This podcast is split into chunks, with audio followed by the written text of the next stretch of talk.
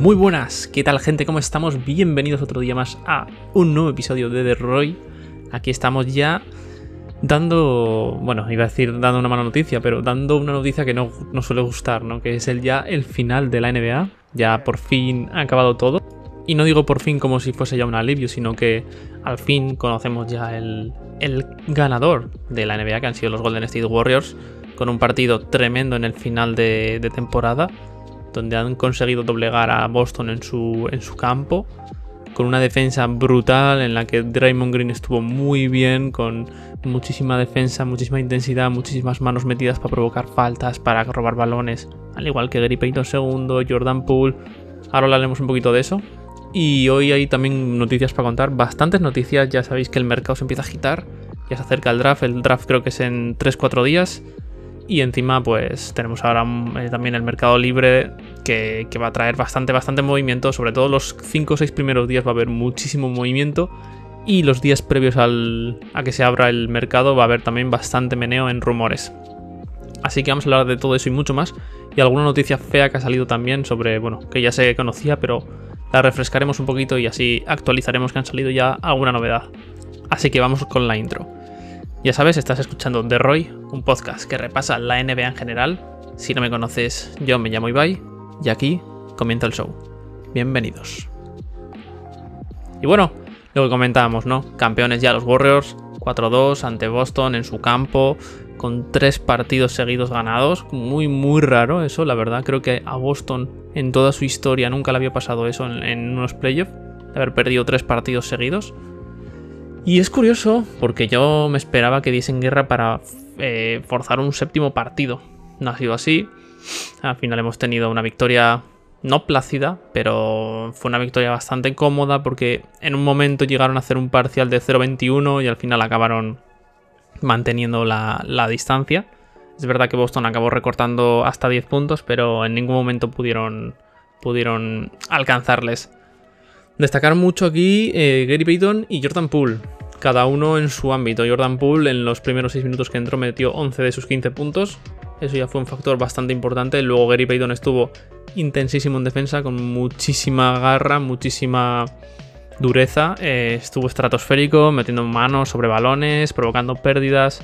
Al igual que el de Draymond Green, que en este partido volvió a reaparecer, que ya estaba bastante, bastante perdido y estuvo muy muy bien, anotando 12 puntos, repartiendo 8 asistencias, estuvo la verdad que súper bien. Y uno de los factores diferenciales para mí de los burros ha sido Andrew Wiggins. Yo creo que este jugador ha pegado un paso al frente y la verdad que se ha notado que en defensa ha estado increíble, ha aportado lo que tenía que aportar, no ha estado intentando ser la estrella que se esperaba de él, ¿no? En los Warriors sabe que él es como segunda, tercera espada y no le, no le importa. De hecho, ese rol yo creo que es el que más le pega. Que no tenga esa presión, que no tenga esa, esa promesa que siempre se hacía de él, ¿no? Del nuevo Lebron, el mini Lebron, el no sé qué. Yo creo que eso lo ha sentado muy muy bien. Además, yo ya sabía que esto le iba a sentar bien porque al final tanta presión, cuando le pones a un chaval de 18, 17 años, tanta presión de eh, vas a ser el mejor, vas a ser mejor que Lebron, tienes que ser como Lebron. Esas presiones que se les ponen muchas veces a los jugadores no, no suelen ser tan, tan positivas para ellos y al principio se notaba, se notaba que estaba un poco el chaval muy sobrepasado, se le veía muchísimo talento porque lo tiene, pero se le veía como muy sobrepasado. Y bueno, ya comentamos la noticia que Andrew Wiggins, al parecer, según ya se ha sabido, deja muy claro que quiere seguir en Golden State Warriors, porque el canadiense este año entra en el último año que firmó en Minnesota de contrato de 147 millones y al parecer, pues según ha comentado, quiere mantenerse en los Golden State Warriors y además, pues dado el rendimiento que ha dado en las finales, obviamente le van a querer renovar. Según declaraciones textuales, él dijo, me encantaría quedarme aquí. Estar aquí, este equipo es de primera categoría. La forma en la que tratan a todos tus jugadores, somos una gran familia. En muchos sitios podrían decirte todo esto, pero aquí te lo demuestran. Y esas palabras son importantes, porque en la NBA sabemos que la NBA es un producto, es un equipo muy producto de muchas franquicias, que al final son jugadores que vienen y van y rara vez se ven estas declaraciones. Yo creo que esto es muchas veces más visto en equipos de fútbol o equipos de quizás incluso de baloncesto que no son como franquicias y todo eso, ¿no? Sino que son equipos de ciudades en las que cada, cada equipo pues tiene su, su núcleo, ¿no? Hay equipos que son más humildes, que son más familias, ¿no? Que al final se crea una unidad como muy, muy positiva para los jugadores, aunque no seas el mejor equipo de la liga ni nada. Pero en este caso es muy curioso leer esto de que traten bien a los jugadores, que se preocupen por ellos, que parezca como una familia. Eso al final el jugador muchas veces lo valora por encima de campeonatos. O sea, obviamente quieres ganar, pero si estás a gusto y estás ahí como en un gran equipo y estás intentando llegar para los playoffs y tal, muchas veces decides quedarte en un equipo así porque al final tienes un ambiente más sano. Y entonces, eso es lo que comentó. Luego también dijo, sé que se habló mucho sobre mi traspaso, la gente siempre tiene algo que aportar, pero estoy muy contento aquí. La gente no creía que pudiera estar en una posición como esta o que pudiera ser útil en un equipo ganador, pero he demostrado que todos se equivocaban y así voy a seguir. Y sinceramente yo creo que lo ha demostrado. Yo creo que ha sido uno de los factores diferenciales para ganar las finales. Y se rumoreaba mucho que lo podían traspasar por Rudy Gobert, porque estaba en su último año de contrato, etc, etc. Yo creo que no necesitan a Gobert. Yo creo que sinceramente con lo que tienen funcionan, que mantengan el núcleo que, tienen, renovar a, Kevin Looney, a Poole, porque Poole también acaba contrato. Y yo creo que podrían hacer alguna... alguna a ver, ya pagan un impuesto de lujo muy alto y mantener a estos dos a Pool y a Kevin Looney seguramente les haga pagar bastante más. Y el año que viene tendrías que renovar a Wiggins. Ya no sé cómo lo harán, pero algún plan tendrán, eso seguro. Deben de mantener el núcleo, sinceramente. Además, este, en este año tienen a muchísimos agentes libres en el equipo. Tienen a Otto Porter Jr., a Andrew Godala, a Kevin Looney, a Gary Payton II, a Nemanja Jelicha, Damon Lee y Chris Chioza. Yo de esto renovaría a Looney, Payton y Pool Quizás Autoporter si lo consigues a un, contrato bajo. Nemanja Jelicha estaría bastante bien, pero no creo que renueve con ellos porque no ha sido nada importante. Y Wodala tiene toda la pinta de que se va a retirar o como mucho un año más por el mínimo de veterano. Pero bueno, no sé lo que harán, no sé lo que harán. La verdad que todos los jugadores que van a ser agentes libres van a tener ofertas y bueno, a ver qué pasa. Pero seguramente muchos se irán del equipo. Sobre todo quizás Otto Porter se vaya Quizás eh, bueno, Demian Lee ya veremos. Nemanja Jelicha seguramente se vaya. Y habrá que ver qué pasa con Gary Payton y Kevin Looney. Seguramente Payton se quede porque han confiado en él. Es donde ha crecido, donde se ha dado a conocer y donde ha ganado un anillo. Y seguramente pues se quede en el, en el equipo para seguir ahí su, carrera. Y el resto veremos qué pasa. Chris Choza no sé ni quién es, así que seguramente sea un, un juego de rotación. Y bueno, lo van a tener complicado, pero bueno. que les quiten lo bailado, ¿no? O sea, tienes el anillo, has ganado a uno de los mejores equipos del este, si no el mejor incluso. Eh, incluso tenían muchas, eh, muchas apuestas o muchas opciones de quedarse fuera ¿no? del, del, anillo porque muchos apostaban por Boston. Y al final, pues mira, ha salido bien, han quedado campeones y mira.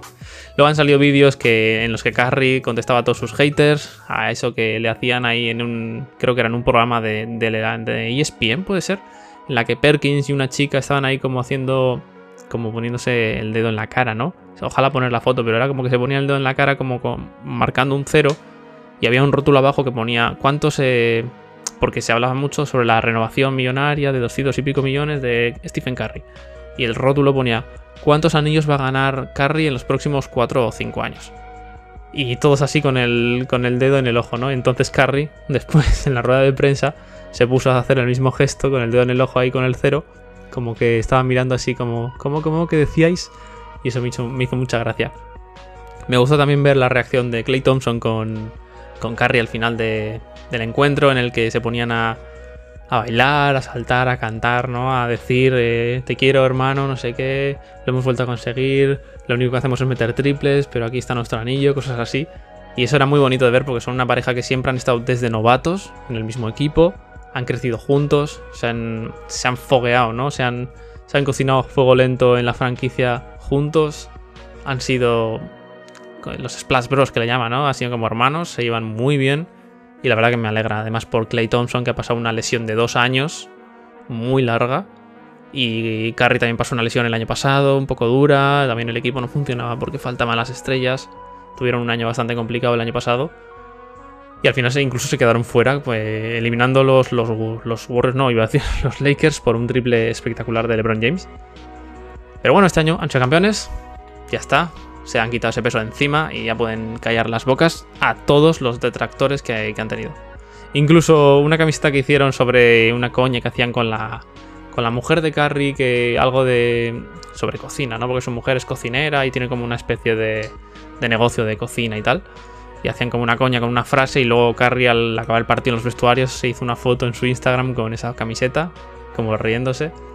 Y fue divertido, fue divertido.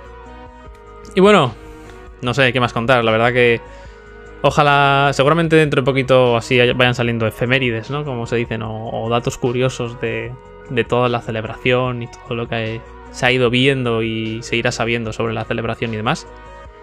Y bueno, pues ya se nos acabó la NBA. Ya hasta el año que viene, gente, hasta octubre. Ya no va a haber nada. Yo seguramente seguiré con el podcast hasta después del draft y seguramente comenzado el mercado de agentes libres. Y después el podcast seguramente pega un descansito para empezar otra vez de nuevo sobre septiembre finales o octubre, cerca del inicio de temporada.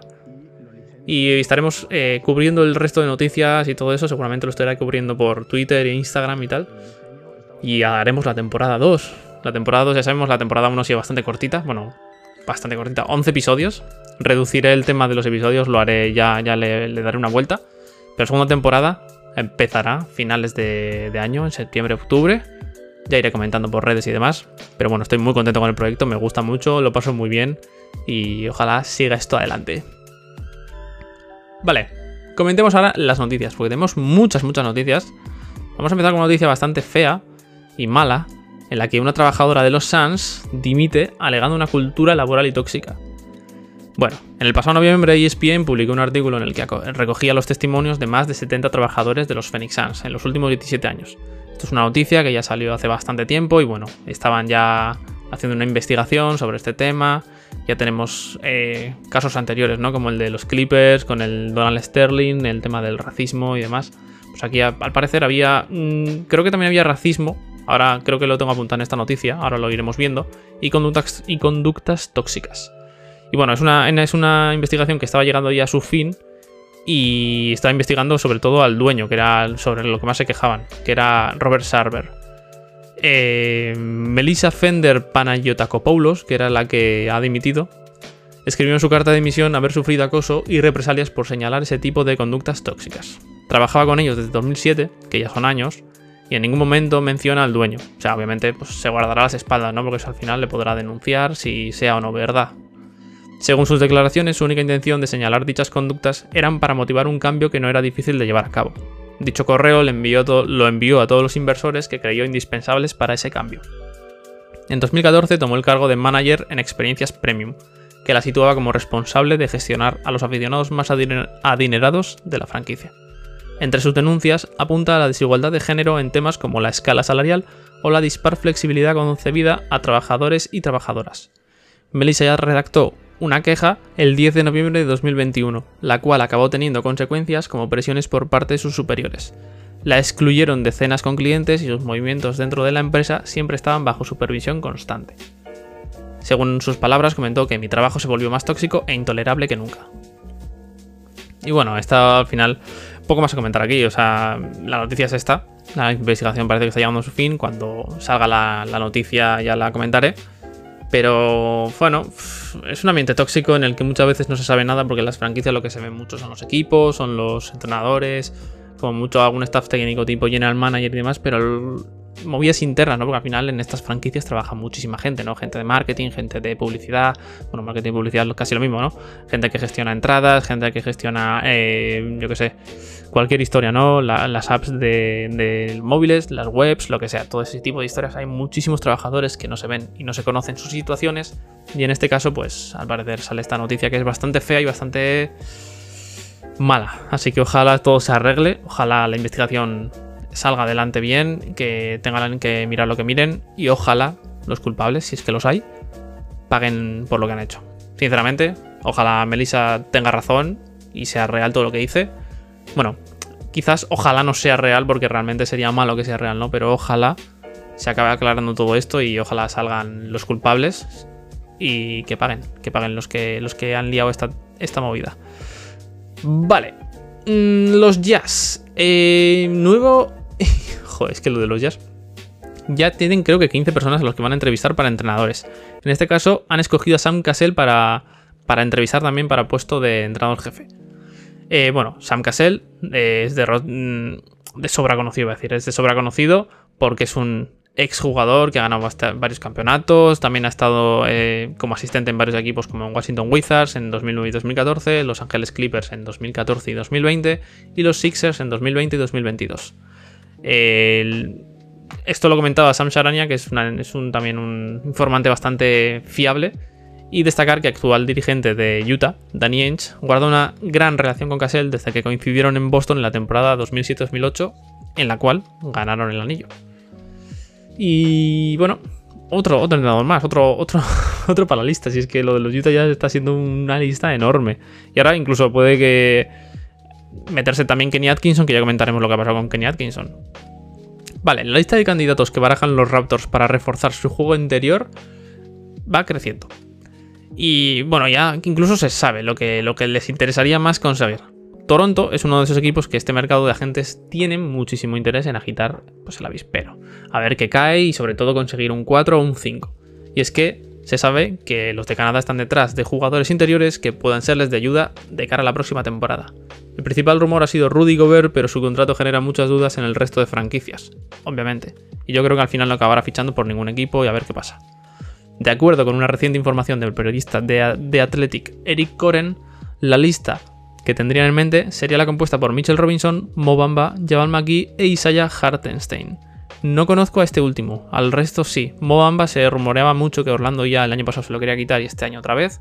Mitchell Robinson andaba en bastantes bailes ahí para firmar porque creo que es agente libre.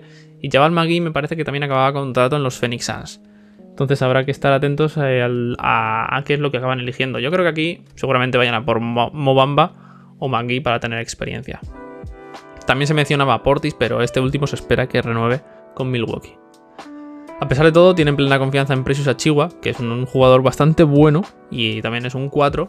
Yo creo que este, este seguramente va a ser titular y fichen alguno para que sea suplente. Yo creo que McGee o Robinson pueden ser los candidatos.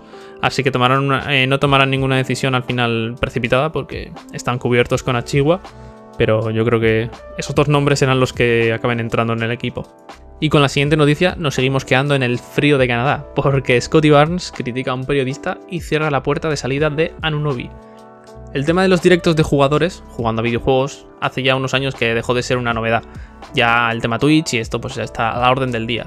Y fue en uno de esos momentos donde Barnes acabó criticando a un periodista. Sus críticas estaban dirigidas a Jake Fisher, periodista de Bleacher Report, el cual filtró el supuesto descontento de Anunobi con la franquicia. Según palabras textuales, Comentó, ¿por qué me sigue Jake el Fisher? No hay forma de que piense que es genial seguirme después de publicar esos rumores. Es enfermizo. Hablando de que mi compañero, refiriéndose a Oji Yanunobi, quiere un traspaso, nauseabundo, tienes que hacerlo mejor, declaraba Scotty en medio de su directo. Esto no acabó de gustar al alero, ya que según su opinión podría afectar a la química y al malestar del equipo. Esto lo comentaba también Barnes, ¿no? que podría afectar al equipo y podría afectar a la química que hay. Podría crear enemistades. Estoy bastante de acuerdo que estas cosas siempre al final acaban pudiendo crear algún problema. Y bueno, en, este tipo de momentos distendidos en los que están relajados los jugadores, pues hablan más libremente, ¿no? Aunque a veces la cagan. Pero en este caso no creo que haya dicho ninguna palabra rara o mala, ningún comentario malo. Y al final, pues, yo creo que tiene parte de razón y es normal que esté cabreado, sinceramente. Siguiente noticia. Chicago Bulls podrá incluir a Kobe White en algún traspaso próximo. Los Bulls es otro de los equipos que anda detrás de un jugador de garantías en el puesto de 5. Ya sabéis, traspasó una vuelta en Carter por Nikola Vucevic. Yo creo que mal traspaso. O sea, Nikola Vucevic es un gran jugador, pero sobre todo en ataque. En defensa, flojea. Wendell Carter todavía estaba por foguear y era un muy buen defensor.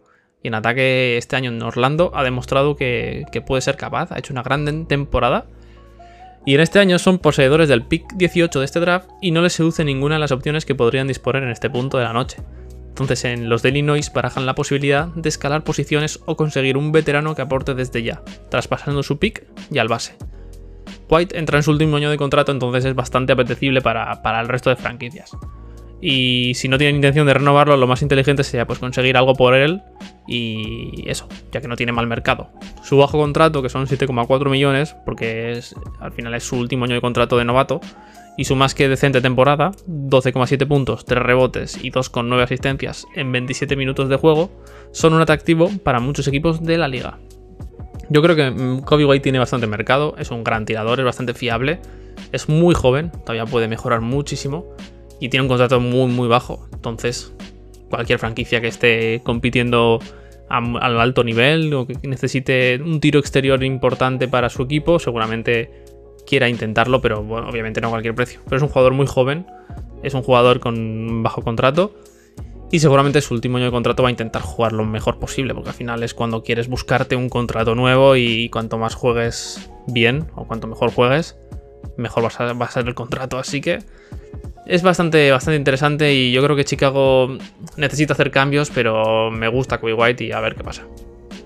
Siguiente noticia, Keegan Murray, que gana enteros como elección de los Kings. Los Kings ya sabemos que tienen el pick número 4 y están meditando pues todas sus opciones. Los rumores apuntaban a que los más probables que fuese un traspaso para conseguir jugadores interesantes, pero en las últimas horas eh, Jonathan Giboney en ESPN ha informado de que habría altas probabilidades de que elijan a Keegan Murray como nuevo jugador de Sacramento. Al parecer, sería del agrado del nuevo entrenador Mike Brown y de su dueño. También siguen muy de cerca a AJ Griffin, Benedict Mathurin y a Jaden Ivey, aunque este último no les convenció demasiado por los jugadores similares que tienen ya en su posición. Bueno, mmm, hay, es que no sé qué decir, porque tenía pensado hacer como una especie de draft de la NBA, quizás esta semana antes del, draft, un día antes o el mismo día, pero yo igual no lo veo. Entonces igual ya comentaremos si no cuando salga el draft y demás, porque es que hacer un, un especial draft un día antes para justo que al día siguiente ya pase el draft y ya esté todo finiquitado, no lo veo bien, no, no creo que tenga su tirón ni que tenga sentido, porque sería para un día y ya está. Entonces, si lo habría hecho la semana pasada, quizás tendría sentido, pero bueno, había tantas cosas que cubrir que al final, pues, preferí dejarlo por si hacía un especial, pero no creo que lo haga. Comentaremos cuando salga el draft, como un especial draft después de, la noche, ¿no? Eh, comentaremos los jugadores más destacados o las, los posibles robos del draft. Y bueno, pues los Kings a ver qué hacen. Los Kings llevan 16 años sin entrar en playoff, están ahí bastante en tierra de nadie y a ver qué pasa. lo tienen no muy difícil para mejorar y al final pues a ver qué pasa. Es una incógnita, sinceramente. Bueno, los 76ers explorarán posibles traspasos de Harris y Thibault. Y también ha salido una reciente noticia que están buscando activamente el traspaso de Danny Green, que ahora comentaremos también. En la franquicia de Pensilvania están muy contentos con el rendimiento de su equipo en playoff. O sea, perdón, no están muy contentos, quería decir. El único intransferible para ellos es su máxima estrella Joel Embiid. Entonces, lo que estarían buscando es un traspaso por algunos jugadores que todavía tienen cartel. Los más destacados en los rumores, según Keith Pompey de Philadelphia Inquirer, serían los siguientes: Tobias Harris, Matisse Taibul, Fulcan Kormath o Shake Milton. El contrato de Harris sería el más complicado de colocar, porque todavía tiene.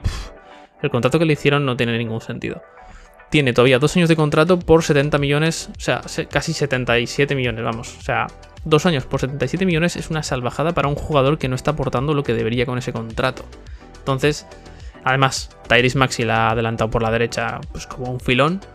Y va a ser muy difícil de firmarlo. O sea, no es que haya hecho mala temporada realmente, porque ha promediado unos 17-18 puntos y hay unos cuantos rebotes y asistencias. Pero no está produciendo, tiene un contrato de superestrella casi casi y no, no creo que ningún equipo puje muy fuerte por él. El resto de jugadores suenan más apetecibles por sus contratos, y es, lógico, y ahí es donde destaca el nombre de Matisse Taibul, uno de sus especialistas defensivos. El australiano suscitaría el interés de varias franquicias con las que podrían negociar, pues además eh, también podrían incluir el pick 23 del draft y, así. Yo creo que aquí se intentarán quitar a Harris por lo que puedan, si es que consiguen hacerlo, yo creo que aceptarán lo que, les den y bueno. Y Tybull seguramente igual también acaba yéndose. Aunque yo creo que es una cagada perder a Matisse Tybull porque es un gran defensor. Yo creo que deberían centrarse en jugadores que igual no quieren, como Cormath, Shake Milton o Danny Green también, o, incluso el Tobias Harris. Aunque Danny Green es complicado porque tiene lesión y demás. Entonces ahí va a ser más complejo. Y comentando también un poquito lo del tema de Danny Green, pues quieren también moverlo junto al pick 23. Entonces yo creo que quieren mover ese pick 23 y meter un paquete con Danny Green o Tobias o Matisse o incluso dos jugadores y sacar algún, algún jugador de impacto ya real y actual. Y bueno, pues lo tendrán complicado para mover los contratos. También a eso, lo que hemos comentado. Ha tenido una lesión de rodilla bastante complicada Danny Green recientemente. Y no se sabe cómo volverán y tal. Entonces, cuidado, cuidado con las lesiones de rodilla que son complicadas. Y si no, que se lo pregunten a Derrick Rose. Y además es un jugador también de 34 años. Siguiente noticia. Jalen Brown revela por qué eligió firmar con la nueva marca de Kanye West. Recientemente pues, se ha anunciado la incorporación de la estrella de los Boston Celtics, Jalen Brown, a la nueva agencia de marketing Donda Sports, que por cierto no la conocía y me enteré al leer la noticia, que es propiedad de Kanye West. Es el primer jugador de baloncesto que entra en esta agencia, que ya habían fichado a un gran jugador de, la NFL, pero es, en este caso el primer jugador de baloncesto ha sido Jalen Brown. La elección dio que hablar ya que es una agencia eh, no establecida y la mala prensa que tiene últimamente el rapero tampoco ayuda. En una entrevista, bueno, ex rapero creo, ¿no? En una entrevista Jalen comenta que se trata de marketing, pero es un poco de todo. Estoy tratando de generar un impacto e influencia, llegar a un ángulo diferente. Eso es lo que buscamos. Y acerca de West, pues es un nuevo dueño, ¿no? Bueno, no es su, su nuevo dueño, no, sino su nuevo jefe. Tampoco es jefe como tal, pero bueno, me entendéis. Comentó que es una leyenda, alguien que rompió barreras, comenzó como productor y luego trascendió de esa manera, Podría decirse que tuvo una mejor carrera como rapero y ahora está haciendo negocios con moda y líneas de ropa. Es alguien que siempre ha derribado muros y barreras. Bueno, yo diré Jalen Brown, sinceramente me fío todo lo que haga porque es un jugador muy muy inteligente, realmente lo ha demostrado muchísimas veces. Creo que tenía una nota muy alta en su carrera universitaria. Siempre se, habla mucho de, de, la gran inteligencia que tiene este jugador. no es que el resto de los jugadores de la NBA sean tontos, pero muchos no, son, no suelen destacar por sus grandes carreras de universidad y demás. Y en este caso, pues es bien sabido que tiene un, tiene un coeficiente intelectual bastante alto y seguramente si ha elegido esa, agencia es porque le ha seducido, seguramente tenga un plan y seguramente pues creo creerá que es la mejor opción para él, ¿no? Obviamente. Bueno, y de Massachusetts pasamos a California, y en esta noticia que incluye a LeBron James, Darwin Ham y Los Ángeles Lakers, tiene bastante que ver también con Westbrook. Ham quiere ayudar a LeBron James a llegar en el mejor estado posible a los playoffs. Eso es lo que comentaba el nuevo entrenador de los Lakers. LeBron no es eterno, por desgracia, y ya su carrera en NBA pues, está empezando a llegar a su fin. Estos últimos años ha estado compitiendo a un nivel muy alto, llegando a estar en las quinielas para la pelea del MVP. Eso ha sido los últimos dos años. La mancha en sus últimas temporadas está siendo la cantidad de partidos que está teniendo que jugar para que su equipo pueda competir. Y es que en los últimos dos años ha jugado 101 de los 64 partidos posibles y ya sabemos que tiene 37 años y 38 cumplen en diciembre, o sea que es un jugador que le quedan como mucho dos años de carrera. Las múltiples lesiones le han impedido terminar las temporadas a buen nivel y esto su nuevo entrenador lo sabe. Según comentó Ham, eh, bueno, palabras textuales, ha hecho un trabajo fenomenal durante toda su carrera, cuidando su cuerpo y brindándose eh, a las personas adecuadas a su alrededor para asegurarse de que pueda mantener el nivel incluso hasta el día de hoy. No solo vamos a cuidar a LeBron, también a Davis, Westbrook y todo nuestro grupo. Ojito también con las lesiones de Davis, que también salieron noticias de que llevaba sin tirar como desde. Llevaba sin tirar un tiro desde febrero o enero o algo así. Y a ver, le damos mucha importancia a la salud de los jugadores, comentó. Nos reuniremos con el equipo de rendimiento, desarrollaremos un plan para todos y de nuevo, el plan es fortalecernos a medida que la temporada se alargue. Ese será mi objetivo número uno tratar de disminuir parte del desgaste de LeBron. Siento que ha demostrado que el nivel a que está jugando está desaprovechándose en el corto plazo y quiero tratar de ayudarlo a que sea capaz de mantener ese nivel, concluía Ham. Veremos cómo se toma este tipo de declaraciones LeBron porque ya sabemos que no es de los jugadores que le guste no jugar, ¿no? Que le, suele seducir la, la, idea de jugar poco o de tener restricciones. Casi nunca las ha tenido y no, no le suele hacer mucha gracia. Aunque teniendo la edad que tiene, pues yo creo que seguramente no le importará hacer un plan distinto de, preparación o de restricción de minutos si, la salud lo requiere. Bueno, también noticia que se me había olvidado comentar. Bueno, no sé si la comenté en el anterior episodio. Pues ahora estoy dudando. Creo que no. Pero bueno, ahora lo comentamos. Los Rockets buscan una primera ronda por Eric Gordon. En la NBA actualmente muchos equipos pues, buscan una primera ronda el próximo draft, como hemos comentado ya en estos últimos podcasts. En esta pelea pues se suman los Rockets que estarían buscando pues, un traspaso por Eric Gordon, su gran... no estrella, pero es un veterano con muy buen cartel. Los Houston estarían centrados en rodear a sus dos promesas, Jalen Green y Kevin Porter Jr., para volver a la élite en los próximos años. El veterano escolta de 34 años ha promediado en la franquicia tejana 16,1 puntos, 2,3 rebotes y 2,3 asistencias en 30,4 minutos por jornada son buenos números para un jugador que ya va teniendo una edad. Sigue siendo muy aprovechable, es un grandísimo tirador y bueno, cualquier equipo va a estar interesado en él. Y la siguiente noticia, que es sobre los Mavericks, que es lo que estaba comentando antes, que quizás no comente esta noticia, Bueno, los Mavericks ya sabéis que hace poco hicieron un traspaso, consiguieron a Christian Booth, que venía de Rockets, y los Rockets recibían a Boba Majarnovich, el pick número 26, que casi se me olvida, y también eh, Marquis Chris y me parece que otro jugador que ahora mismo no me acuerdo, es que no lo tengo aquí apuntado, no sé por qué no lo apunté, pero bueno, es un traspaso que realmente eran jugadores de rotación y tal.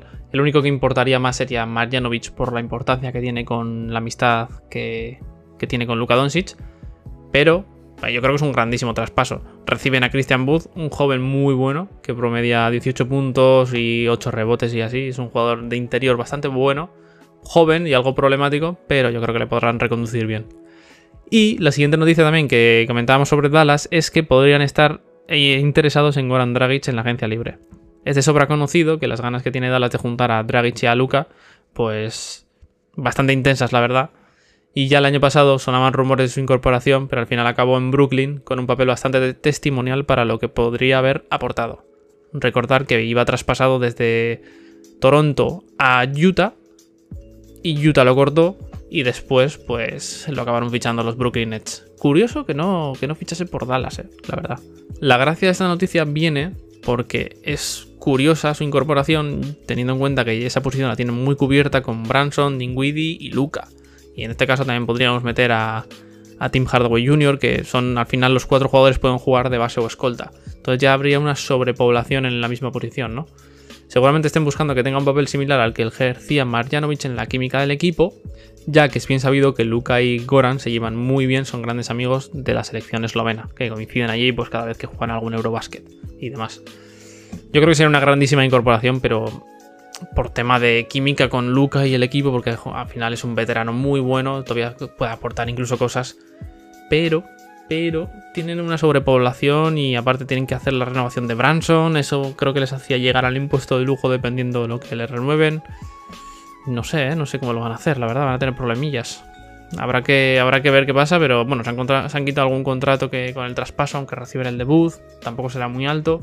Pero no sé, no sé. Es una incorporación interesante, pero no, no la veo del todo clara, la verdad. Vale. Ya antes hablábamos de que Utah estaba esta noticia no sé por qué no la he puesto arriba, la debería haber puesto arriba. Y se hablaba de que Utah estaba bastante, bastante pendiente ¿no? de las entrevistas de los entrenadores y ya tendrían cuatro finalistas para el puesto de entrenador jefe. De acuerdo con una información que tenía el, periodista de Sportando Emiliano Carcia, estos son los siguientes entrenadores que, que, estarían en la final, ¿no? Alex Jensen, Adrian Griffin, Will Hardy y Johnny Bryant. Sorprende la lista ya que son bastante desconocidos porque nunca han llegado a ser entrenadores jefe. Todos o casi todos creo que han sido asistentes. Bueno, todos han sido asistentes. Dos de los finalistas han trabajado a las órdenes de Snyder. Jensen ocupa el puesto de asistente de los Jazz desde 2013, un trabajo que Bryan asumió entre 2014 y 2020 antes de hacer las maletas rumbo a Nueva York. Por su parte, Griffin trabaja actualmente a las órdenes de Nick Nurse en Toronto, y mientras que Hardy forma parte del cuerpo técnico de Ime Udoka en los Celtics. O sea, bastante desperdigado todo, Dos de ellos habían trabajado ya en Utah, bueno, uno está actualmente ahí. Y los otros dos, pues bueno, uno en Celtics y el otro en... ¿Dónde era? Que se me ha ido la olla. Eh, en Toronto. Y bueno, Brian emergería como la apuesta personal de Donovan Mitchell, mientras que a Jensen le une un estrecho vínculo con Rudy Gobert. Bueno, al final pues los dos tiran para casa, ¿no? Ya les conocen, han sido asistentes en Utah y bueno, al parecer pues mira, hay hasta competencia entre qué entrenador prefiere uno y otro, ¿no? En fin. Luego comentaba el tema de los Lakers, también esta noticia la tenía que haber puesto arriba, no sé por qué se me ha desordenado esto. Eh, viene al tema de, del tema de Darwin Ham, ¿no? Viene las mismas declaraciones que estuvo haciendo y demás. En este caso, hablando sobre Russell Westbrook, que comentó que Russell Westbrook se ha comprometido a mejorar defensivamente. Darwin Ham parece ser que ha aterrizado de pie en la, en la franquicia. Me está gustando mucho las declaraciones que está haciendo y además se le ve con una carisma brutal. Y el nuevo entrenador de los Lakers pues ha derrochado carácter desde el primer día que llegó y con esas declaraciones queda contrastado. Darby Ham pues, ha dejado claro que construir al equipo desde la defensa es una de sus prioridades, para la cual ha pedido responsabilidad a sus jugadores y en concreto a Rush. Queremos defender a un nivel alto. Le he retado a Westbrook y él ha aceptado el reto. Es parte de los sacrificios que debe afrontar, aseguraba el técnico en una charla con Dan Patrick. Queremos hacerle útil en otros espacios en ataque diversificar su plan ofensivo en el que no corre la pista enfrentándose a tres rivales en solitario, añade. Se vienen cambios en Los Ángeles y, sinceramente pintan bastante, bastante bien. O sea, me, apetece ver a este nuevo. a estos nuevos Lakers. Bueno, ya últimas noticias, ya me quedan poquitas. Jabari Smith se mantiene como favorito para ser número uno del draft. O al menos eso se comenta. Queda muy poco para el draft de la NBA, que es el 23 de junio, y ya hay tres candidatos muy claros, ¿no? Que ya estamos hablando mucho sobre Chet Holgrim y Jabari Smith Jr., que serían dos de los favoritos, y también estaría Paolo Banquero. El último de ellos es el que más papeletas tiene para ser seleccionado el primero. En este caso me refiero a Jabari Smith porque tenía apuntado eh, Paolo Banquero, Chet Holgrim y Jabari Smith. Y bueno, el último, Jabari Smith, sería el que más opciones tiene para eh, ingresar en Orlando, que es el que tiene el pick número uno. Aunque la noticia también hoy ha saltado que, bueno, ayer, que Chet Holgrim se ha reunido a escasos días del draft con los Orlando Magic. Supongo que también querrán hacer alguna especie de prueba para él. Y bueno, yo creo que estará la, cosa estará entre Chet Holgrim y Jabari Smith. Seguramente mañana o según avance el día de hoy se vayan conociendo más noticias, ¿no? De cómo han quedado de satisfechos con, con la actuación de Holgrim. Y bueno, pues habrá que ver. Vale, la NBA mantendrá las condiciones de los two-way contracts. La pandemia del coronavirus, pues ya sabéis que trajo muchísimos problemas en general para todo el mundo y al final pues a la NBA le afectó también. Y en este caso eh, incluyeron en ellos variaciones en los contratos de jugadores por parte de los equipos y la situación de algunos tipos de contratos para poder contrarrestar así los efectos de la crisis sanitaria. Pues bien, la actualización que se realizó respecto a las condiciones de los two-way contracts se mantendrá vigente en esta próxima campaña. La información la comenta Wojnarowski de ESPN y según él, los contratos bidireccionales seguirán percibiendo la mitad del salario de un mínimo de veterano, es decir, 502.000 dólares. Estarán limitados a disputar 50 partidos de temporada regular y no podrán ser elegidos para disputar los playoffs. O sea, al final, pues, jugadores de rotación, ¿no? Si un equipo quiere que uno de sus jugadores en este tipo de contrato esté en los playoffs, primero deberá convertir su contrato en uno estándar y en el curso recién finalizado han sido 23 jugadores que han realizado el, cambio, ¿no? Este cambio. Entonces, pues tendrían que hacer un contrato nuevo para que puedan jugar los playoffs. Al igual que otros muchos cambios en las reglas, este debe ser aprobado por la Junta de Gobernadores en los próximos días. Según el citado periodista, parece que será simplemente un trámite, ya que se trata de mantener unas condiciones que permiten una mayor flexibilidad en el roster de los equipos en caso de que el COVID provoque numerosas bajas. Respecto a la duración que pueden tener estos acuerdos, nunca podrán exceder las dos temporadas y no se podrá incluir en caso alguno una opción de equipo o jugador.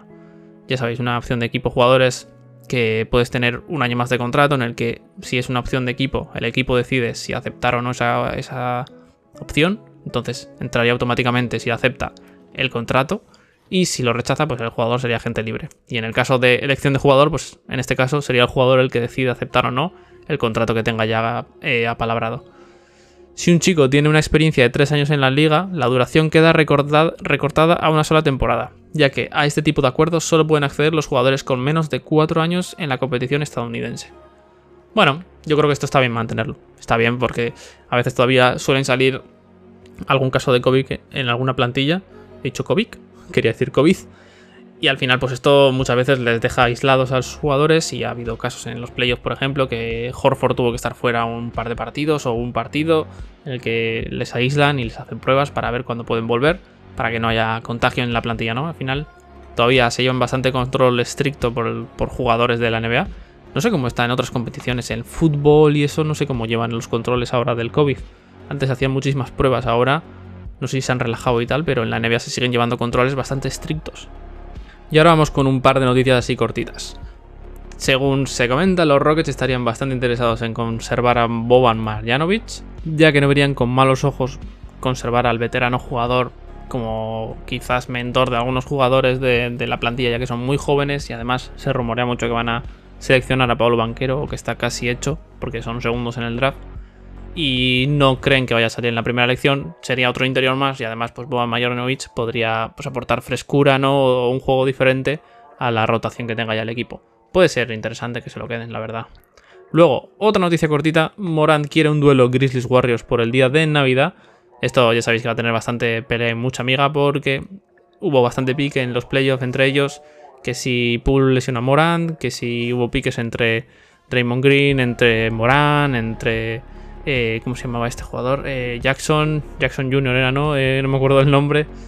Jared Jackson Jr. me acaba de venir. Y al final, pues todo esto se ha ido fogueando o cocinando en, en, Twitter, ya que un aficionado de los Grizzlies comentó que era muy probable que jugasen un partido en casa de los Warriors entre los Grizzlies y, Warriors en, el día de Navidad. Y Jamoran comentó que él estaría encantado de que eso fuera así, ya sabéis, porque hay pique y tal. Y luego los, hubo otro tweet de Draymond Green en el que comentaba, contestando a Jamorant, bueno, citando su tweet, que ponía los campeones juegan en casa. Ya sabéis que bueno, que hay que recordar también que la rivalidad se ha encendido hace tan solo unos días otra vez, cuando Clay Thompson rescató unos comentarios que hizo Jaren Jackson en Twitter, que el escolta de los Warriors, en este caso Clay Thompson, recordó ese tweet poniendo strength in numbers, citando ese tweet de Jackson. Hay pique y seguramente este partido vaya a tener mucha, mucha chicha en Navidad. Yo no me lo pierdo, ¿eh? sinceramente. Yo no me lo pierdo. Y como última noticia, para comentar ya por fin, porque ahí ha sido un noticiero, vamos, muy muy largo. Bradley Bill ha comentado en un evento benéfico que ya sabe dónde jugará el próximo curso, pero el cabrito no nos ha dicho dónde ni, ni qué equipo. Entonces todavía sigue siendo una incógnita. Ya sabéis que este año eh, acaba contrato y tiene una opción de jugador que seguramente rechace por un valor de 36,42 millones. En este caso, la delantera la tendrían los Wizards por la cantidad de dinero que pueden ofrecerle, que son 250 millones. Y bueno, ya se sabe que Bill reclamó, reclamó esfuerzos a la franquicia para que se quedara. Al final acabaron trayendo a Porzingis, que no sé si realmente es lo que él quería. Entonces, bueno, está un poco en el aire. Yo no sé si se acabará quedando. Ha sido bastante leal siempre a la franquicia no sería descabellado pensar que se va a quedar, pero yo creo que no. Yo creo que va a cambiar. O sea, sinceramente, no, no me quedaría. Aunque te ofrezcan más dinero, yo creo que te ofrecen 5 años y 250 millones, pero en otro sitio con 4 años y otros tantos millones no vas a estar mal tampoco. Así que veremos dónde acaba el bueno de Bradley. Pero yo creo. Bueno, ya sabéis que también viene de una lesión, entonces bueno, ha comentado que va a estar también seguramente para el principio de temporada, pero yo creo que nos va a quedar en los Wizards, sinceramente. Y aquí acabamos las noticias de la NBA.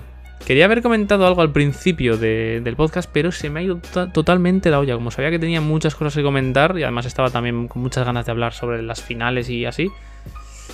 Y se me ha olvidado comentar dos cositas muy interesantes. La primera de ellas, felicitar al Real Madrid de baloncesto que han sido campeones de la Liga Endesa, que han ganado al, al Barça 3 a 1 curioso porque yo pensaba que iba a estar más igualado, pero ha sido bastante fuerte. En este caso en Madrid han conseguido ganar un partido allí fuera de casa y han, acabado siendo campeones, ¿no? Tavares se hizo un partidazo con 23 puntos, 14 rebotes, 41 de valoración en 30 minutos, una bestia.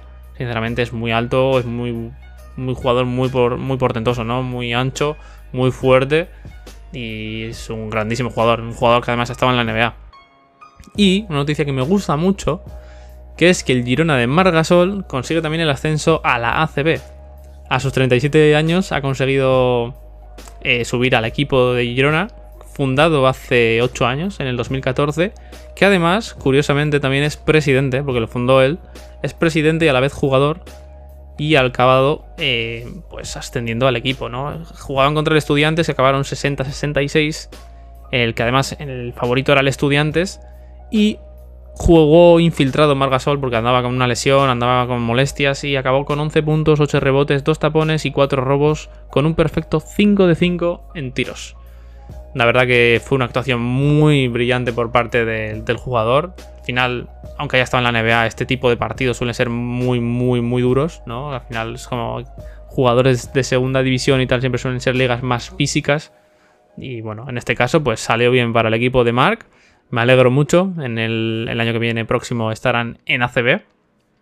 Y bastante guay. No sé si jugará Mark, no sé cómo si se retirará o no, ya veremos. Pero bueno, curiosa la noticia, ¿no? Que sea presidente y a la vez jugador del equipo, pues me ha hecho ilusión.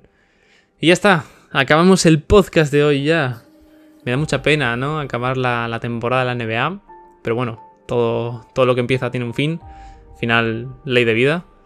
Y bueno, pues Ojalá el año que viene tengamos una temporada tan buena como esta, porque ha sido una temporada muy muy buena, con sorpresas como la de Memphis, eh, la de Warriors también siendo campeones incluso, la, la pena, ¿no? También o la desgracia que han tenido los Utah Jazz que no han funcionado, la de los Suns también, que ha ido bastante mal.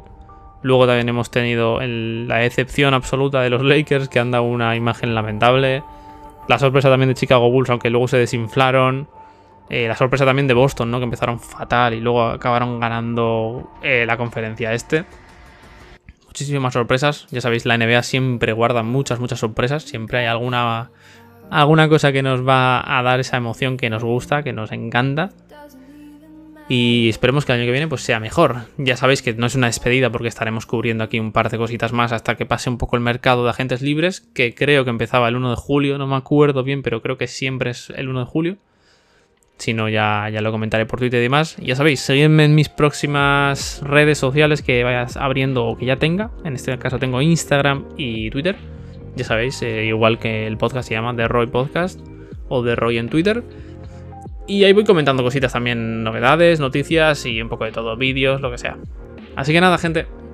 Muchas gracias por verme, gracias por escuchar este podcast, este humilde podcast de la NBA. Y nos vemos la semana que viene. Chao gente, a cuidarse.